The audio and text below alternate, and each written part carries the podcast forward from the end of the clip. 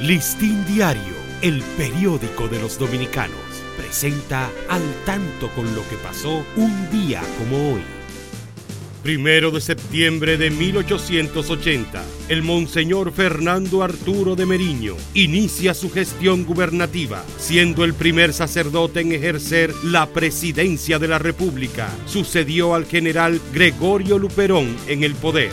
1882, el general Ulises Serov Lilis inicia su primer ejercicio presidencial. Luego de este periodo, retornó al poder en 1887 y gobernó en forma tiránica durante 12 años hasta su ajusticiamiento en Moca el 26 de julio de 1889.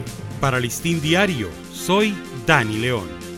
Listín Diario, el periódico de los dominicanos presentó Al tanto con lo que pasó un día como hoy.